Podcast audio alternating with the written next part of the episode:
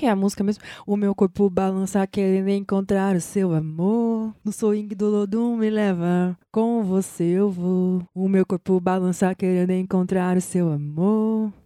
O swing do Lodum me leva, com você eu vou.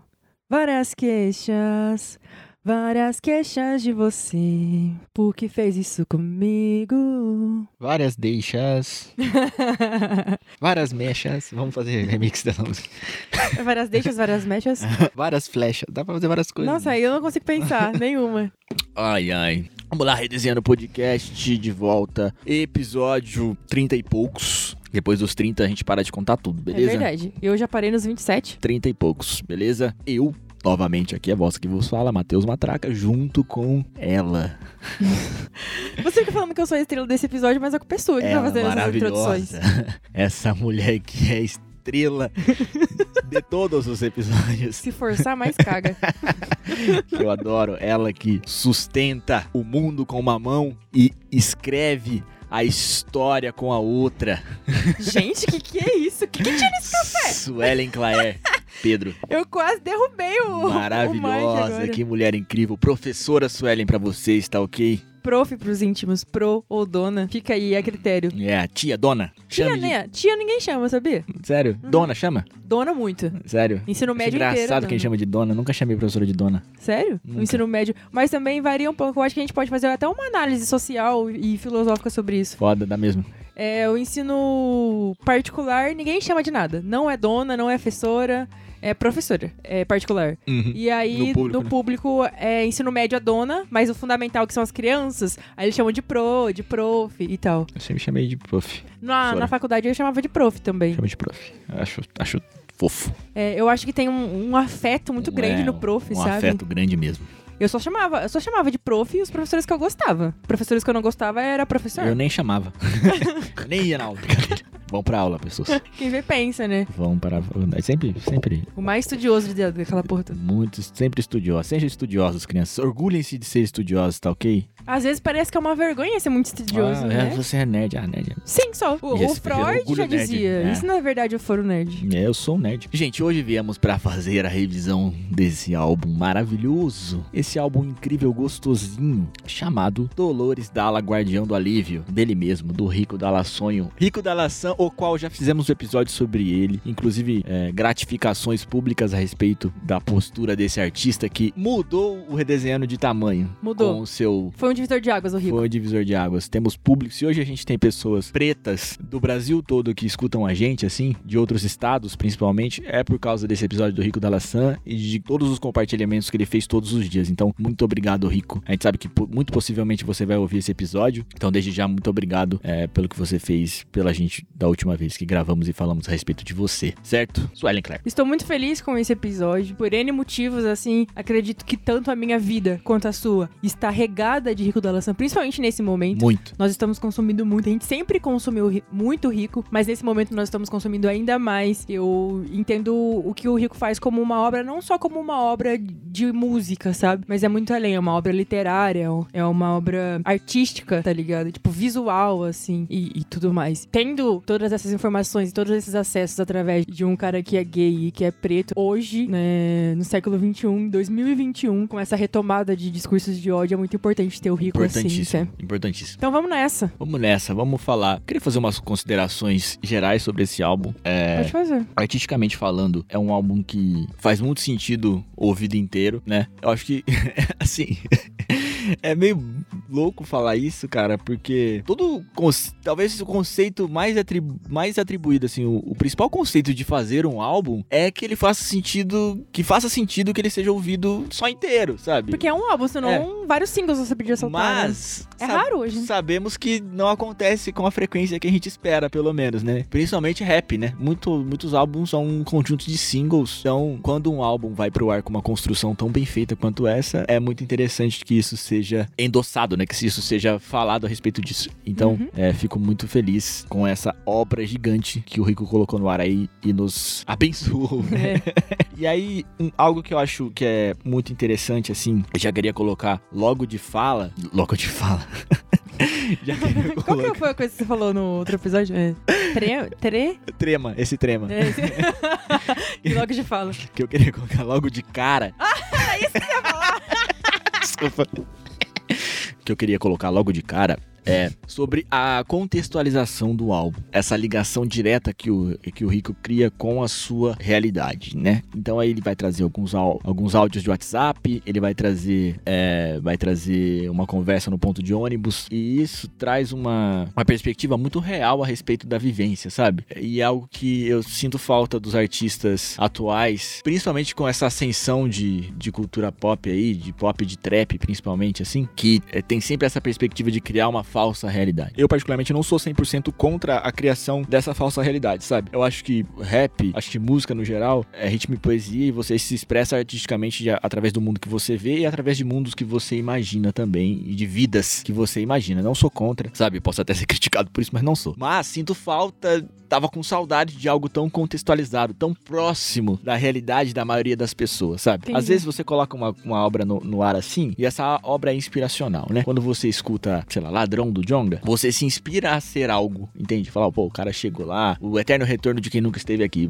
É, você se inspira a se tornar, puta, chega, o cara chegou lá, eu posso chegar também. E isso é importante pra caramba também. Mas quando alguém vem e fala pra você assim, pô, ó, minha vida é assim, cara, eu vivo esses contextos, e isso é muito mais próximo da sua realidade, de fato, e, ou próximo da realidade de muitas pessoas, é muito gratificante também, porque você vê que você não está sozinho no mundo, que as pessoas passam por problemas que você passa também. Então eu acho que isso fica muito, é, é muito bem construído pelo Rico nesse álbum, assim, é de verdade mesmo. E acho que talvez até por isso que, por exemplo, a gente gosta tanto de heresia, sabe? Uhum. Porque é muito próximo, assim, dessa vivência mesmo, assim, dessa vida, dessa intensidade, da- dessa raiva até tudo mais, né? É. Mas aí, entrando um pouco mais sobre o álbum.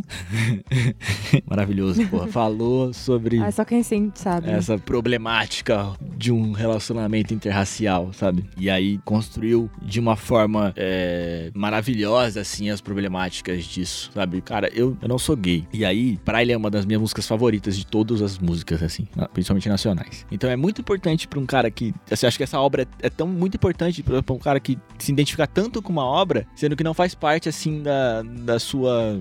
Da sua realidade, querendo ou não, não faz parte da minha realidade, tá ligado? Uhum. essa discussão, é- é- essa narrativa, assim, da forma que é aplicada na música. Mas, cara, é uma obra muito genuína e é uma das minhas músicas favoritas, assim, de, em muito tempo, sabe? É uma das músicas que eu escuto com muita frequência. Eu acho muito. Ai, Rico Dalassan, né? Maravilhoso. Acho que é. Eu ia começar falando, acho que é sobre isso, sabe? Só voltou a falar, é sobre isso e tá tudo bem. Vamos naturalizar. Mas isso que você disse, acho que é um dos pontos, assim, do Rico ser um dos artistas, dos meus artistas preferidos. No sentido de, às vezes a gente distorce a, a palavra representatividade, né? Que tem muita gente usando agora. É, e aí, quando muita gente usa de maneira supérflua, meio que perde o sentido. Mas o que acontece dentro do álbum do Rico é exatamente isso, sabe? É tipo, é um cara que faz parte da comunidade LGBT e que tá falando sobre amor, e ele é preto, entendeu? E aí, quando eu ouço esse álbum, ou quando eu ouço a Clara Lima falando de amor pra outra mulher, me representa de um nível que eu comecei a ser representada mais 25, entendeu? Do Sim. ano passado pra cá, do ano retrasado pra cá. É muito diferente, né? Nós somos colocados dentro da caixa, não só da exotificação, ah, o cara que é gay, ele sempre tem que, que, tipo, sei lá, necessariamente falar sobre muita festa e putaria e muito sexo. E Ver um cara como o Rico falando sobre amor e da maneira com que ele coloca, tão explícita, é muito importante porque geralmente nós não, a gente não tem essa esse costume, né, de falar sobre amor. É muito difícil pra gente falar sobre amor porque a gente tem que ser forte o tempo todo, né? Nós negros nós temos que a gente tem essa responsabilidade de carregar o mundo nas costas e de sobreviver a uma sociedade que quer nos matar. O que parece é que não sobra tempo pra amar, entende? O amor é algo que não está ao nosso, ao nosso alcance. Assim como eu falei no outro episódio, dessa visão de amor que é eurocêntrica, né? E que é branca, se a gente for aplicar dentro de uma relação que é homoafetiva e negra, não existe esse amor, não existe essa possibilidade. E aí você fica pensando assim, meu, em que lugar eu me encaixo dentro desse amor que as pessoas pregam que é amor? Por exemplo, quando eu era mais nova, esse fato de não dar muito certo, de eu não conseguir me encaixar dentro de algumas relações com base nessa relação desse amor romântico, eu não entendia o que era. Eu só achava que simplesmente não tava dando certo, que é a maioria do que as pessoas falam, Sim. né? O maior do discurso das pessoas é, ah, a gente não ficou junto foi porque não deu certo mesmo, porque não era pra ser. Mas existem outros fatores dentro disso que às vezes não são discutidos. Sentidos, né? E o Rico traz e discute esses fatores. Quando ele lançou o EP, que era o DDGA 1, e quando ele falou de amor daquela maneira, tipo, eu entendi Sim. o que tinha dado errado. Não era coisa da minha cabeça, não era uma suposição, assim, porque eu pensava, ah, mas Sim. isso que eu tô pensando pode ser que seja, pode ser que não. Quando ele falou, eu percebi que outras pessoas viviam isso também. Eu acho que, complementando isso que você disse, a gente pensa muito sobre muitas coisas, sabe? E às vezes a gente até conversa a respeito dela, assim, de fato. Uhum. Mas esse álbum, ele é a verbalização de sentimentos inter- muito internos da gente, assim, que a gente muitas vezes não tem coragem de colocar pra fora. Isso, é. Não é comigo, é uma verbalização prática de algo que eu já gostaria de ter falado pra alguém, entende? É, mas aí às vezes Aí eu é- achava que nem existia, era só uma imaginação minha, uma criação minha, tá ligado? que a gente não se sente no direito, né? Mu- muitas coisas que acontecem na nossa vida e no mundo, e da forma que isso se aplica pra pessoas negras, faz com que a gente não se sinta no direito de expressar certos sentimentos. Como é o exemplo de Não É Comigo do Rico no álbum. Pô, é, é um, é um áudio ali, da forma que ele coloca, e é uma verbalização de uma dor que é comum entre a gente e a gente que a não gente tem já coragem. quis mandar esse áudio Sim. pra muitas eu, eu já pessoas. quis mandar esse áudio. Eu já quis mandar esse áudio. Não Na é? moral, moral, Você, papo. pessoa negra que está ouvindo esse podcast, você já quis mandar um áudio como Não É Comigo de Rico da Laçã? Eu- Assuma. Sim.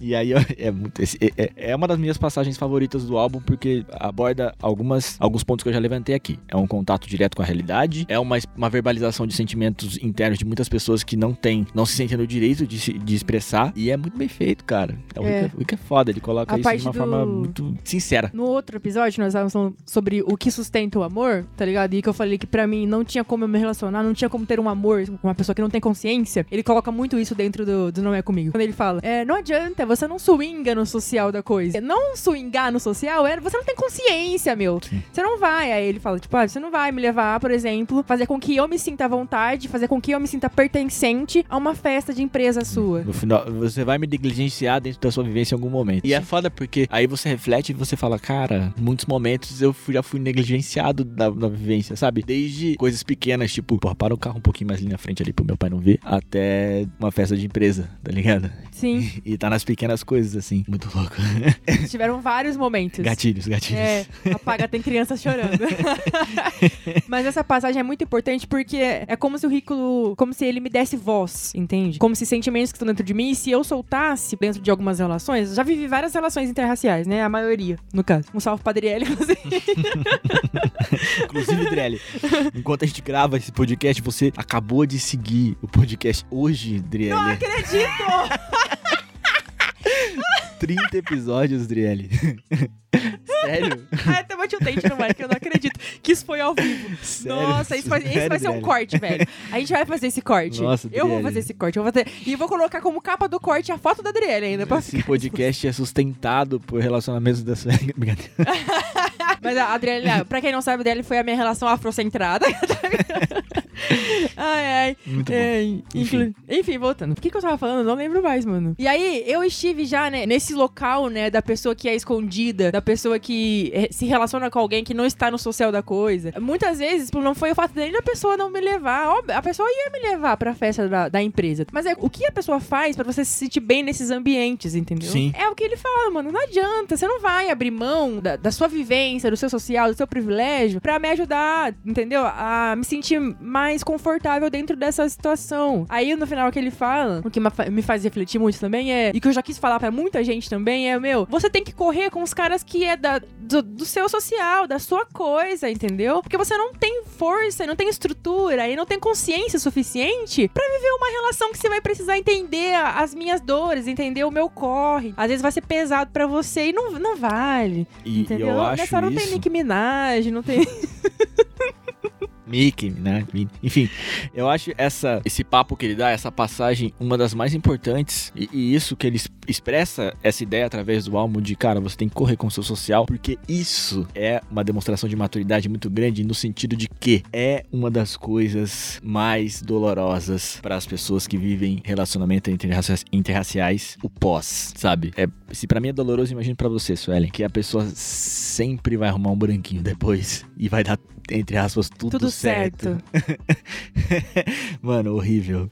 E aí. É uma sensação horrível, tá ligado? Ah, por mais que a gente fale assim, ah, ah, beleza, sabe, a gente tem que ter maturidade com isso, e ah, não sei o que, não deu certo. Enfim, vários papos aí que a gente precisa é, desconstruir mesmo de fato dentro da gente, assim, desmistificar também para se, pra se sentir bem, né? Pra, até para seguir em frente também, sabe? Mas não deixa de ser doloroso, sabe? E Eu- acontece muito, e principalmente quando a gente é jovem, mano. Quando a gente é mais velho, a gente até a gente aprende a lidar na real, né? Mas quando a gente é adolescente, assim, mano, é foda. Eu acredito que um, um ponto muito importante que o Rico traz é assumir essa responsabilidade, tá ligado? Não assumir a responsabilidade, mas assumir o fato, assu- assumir o acontecido. Não tem problema. Por exemplo, uma vez, dentre todos esses relacionamentos interraciais que eu tive, um deles eu resolvi falar sobre a problemática de ter um relacionamento interracial, porque eu não tinha falado. Em nenhum relacionamento meu interracial, eu sentei e falei, mano, existem essas diferenças aqui. Sim. Eu nunca cheguei e falei, cara, o menino branco.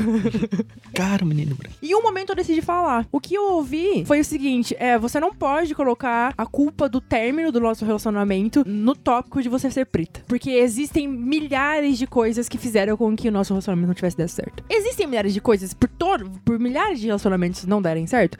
Existem. Tipo assim, ó, ah, mano, você acredita que um relacionamento interracial possa dar certo? Acredito, acredito. Eu acredito também. Mas eu acredito que a pessoa precisa swingar no social da coisa. Precisa. E, e eu acho que ah, é um papo que eu já até tive com você também. Às vezes a gente, quando a gente entra numa relação interracial, no começo dessa relação, principalmente a gente que é ativo nesse sentido, né? A gente sempre coloca essa questão racial Uhum. em diversos contextos a como gente é pauta. consciente também. como pauta. A gente coloca como pauta. Seja não só necessariamente dentro do, do relacionamento. A pessoa nos conhece com a gente pautando isso no nosso dia a dia sobre racismo e a estrutura que, que o cerca. E quando a pessoa entra no relacionamento da- com a gente, ela entra consciente de que tá entrando no relacionamento com uma pessoa negra, entende? Ela ouve essas pautas, ela é, respeita isso e ela não te trata só como uma mulher ou no meu caso como um homem. É, Quando ela entra nesse relacionamento, ela te trata como uma pessoa negra. E pela minha vivência, principalmente, isso tende a ir se perdendo ao longo do tempo, entende? As pessoas começam a te enxergar menos como uma pessoa preta e começam a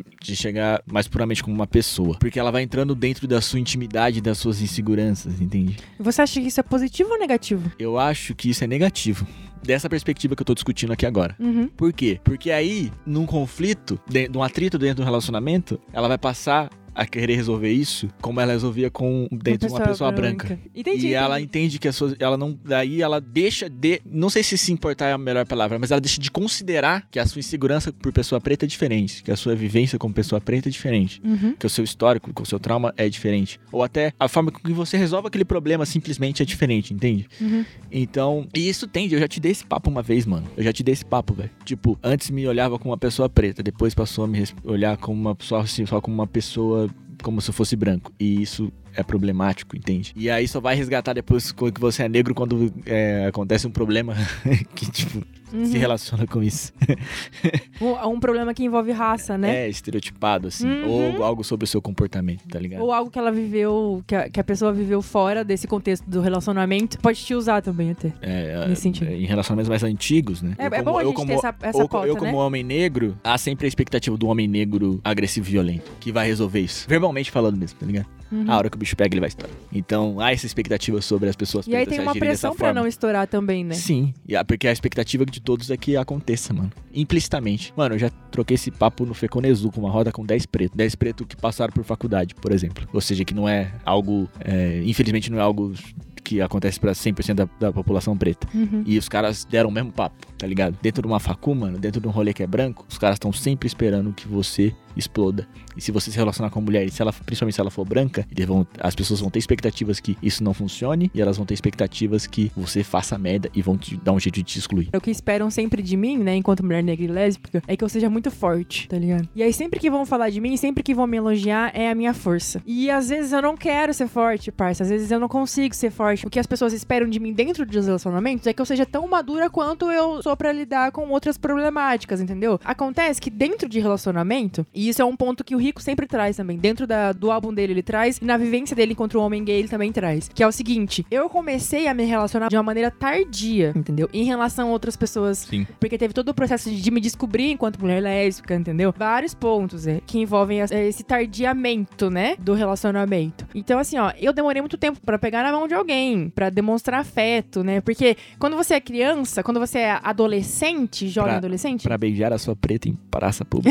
quando você é adolescente, tem aquela coisa de, ah, namoradinha aqui, você não vai fazer nada, nem beijo na boca, né? Mas tem aquela coisinha que vocês namoram, troca cartinha e tal. Uhum. Bilhete, bilhetinho. Bilhetinho. Mano, sabe quando eu fiz isso? Nunca. Eu nunca troquei bilhete em ensino fundamental. Nunca. Quando tinha aquela. a- sabe aquela. aqueles caderninhos que você vai assinando e vai vendo qual a pessoa que você combina? O meu nome eles nem colocavam na lista, porque ninguém queria combinar comigo. Então essa parada de troca de afeto, de sentir que alguém realmente tinha interesse por mim, começou muito tarde. Então, pra eu desenvolver uma maturidade em relação a relacionamento, mano, demorou. Porque assim, quem começa a se relacionar com 15, com 16 anos, com 19, já passou por várias experiências, né? Mesmo que seja só uma coisinha de, ai, vamos se ver, vamos ficar o intervalo junto. Aí vai lá, pega a merenda e fica comendo Sim. junto, entendeu? Eu nunca tive isso, parça. Na minha escola, eu nunca tive um, um relacionamentozinho de pegar na mão nada, nada. Eu me formei no terceiro colegial sem ter essa experiência afetiva, entendeu? Aí como que com 19, com 20, você vai cobrar de mim uma maturidade pra lidar com um relacionamento, sendo que a pessoa teve coragem de pegar na minha mão há seis meses atrás? É muito louco isso, porque eu dei meu primeiro beijo cedo, acho que eu tava na quinta, sexta série.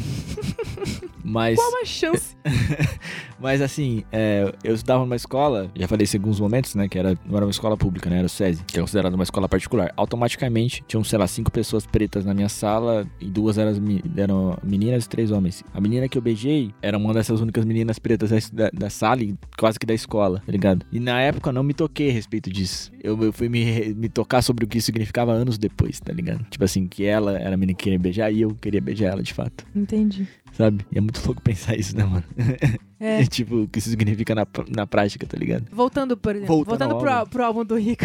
Sabe quando eu me toquei que eu demorei pra ter troca de afeto? Quando eu demorei pra pra receber afeto, pra alguma pessoa querer se relacionar comigo, como isso demorou pra mim em relação a pessoas brancas, eu só me toquei disso com o álbum do Rico. Parça, eu to- me toquei disso no ano passado. Caralho. Quando eu ouvi o álbum do Rico e quando eu vi as entrevistas dele falando o primeiro namoro dele ele foi com 25 anos e ele tem 30, então a construção é, do- desse amor, desse relacionamento pra ele é muito nova ainda, ele tem muita coisa pra escrever sobre amor ainda. Quando ele falou isso e quando ele explicou o porquê disso, porque hoje ele entende, né? Provavelmente na época ele também não entendia. Sim. Aí quando ele explicou, eu me senti representada. Eu falei, porra, mano, não é porque eu era, porque eu era tímida, não é porque eu era, sei lá, diferente, né? É, na verdade era porque eu era diferente, era porque eu Sim. era uma mulher negra. E naquela época também, né, mano, há 10, 15 anos atrás, Cê as coisas eram muito diferentes do que é, É, mano, e era, e assim, é, é complicado pra gente falar de relacionamento até os dias de hoje. E quando o Rico vem com um álbum desse, mano, eu fico, tipo,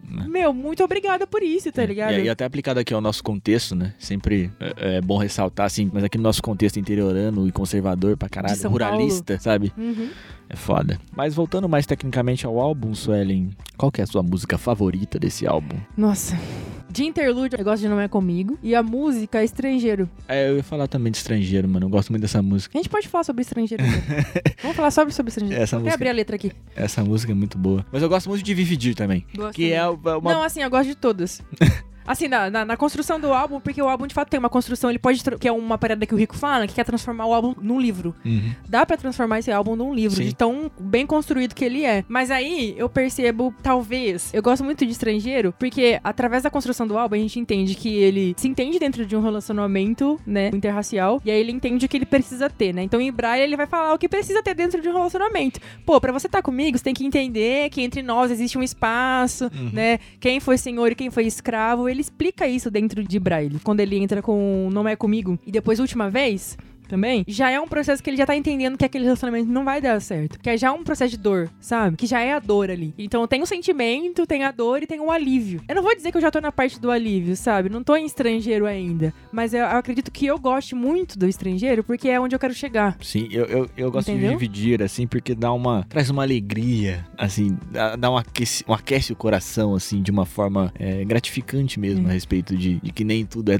ruim, tá ligado? É, é quando, como- tipo assim, quando ele fala que a gente vive de partir sem se despedir e tudo Uhum. mais, ele não traz de uma forma negativa, sabe? Mostra, assim, que essa partida é necessária e em muitos momentos ela vai ser boa, sabe? Vai ser bom, você vai partilhar algo e você vai partir e aí já, e tá, tá tudo bem, e tá tudo ótimo dentro desse conceito, sabe? Mas eu acredito que eu gosto muito de estrangeiro por essa questão, por entender que dentro do estrangeiro ele já compreendeu todo o processo que foi esse relacionamento interracial e é interessante a gente entender também que a construção do álbum desse Dolores Dalla, O Guardião do Alívio, não foi só através de perspectivas e de vivências do rico. É, ele trouxe pro álbum perspectivas e vivências de pessoas negras dentro da comunidade LGBTQIA+. Então, tem relacionamentos de pessoas trans, entendeu? Tem relacionamentos de gays, de lésbicas e tudo mais. E, e essas pessoas são pretas. Então, quando ele traz isso pro álbum, ele consegue chegar em um comum acordo, como se essas pessoas praticamente tivessem passado em algum momento da vida pelas mesmas vivências, né? Pelas, pelas mesmas problemáticas. Essa construção desse relacionamento é muito doloroso, mas aí quando chega no fim, mostra tanto que a pessoa conseguiu perceber quais eram os reais motivos daquela relação não dar certo, entendeu? Que a gente fala muito sobre essa frase, né? Fui porque acabou a fé e não porque acabou o amor. A maioria dos relacionamentos terminam assim, né? A gente já falou sobre amor no, no outro episódio, mas acredito que esse fui porque acabou a fé e não porque acabou o amor é uma parada de que você vai tranquilo, porque você Sim. entende o porquê você tá indo, É, entendeu? Gosto muito dessa música também, mano.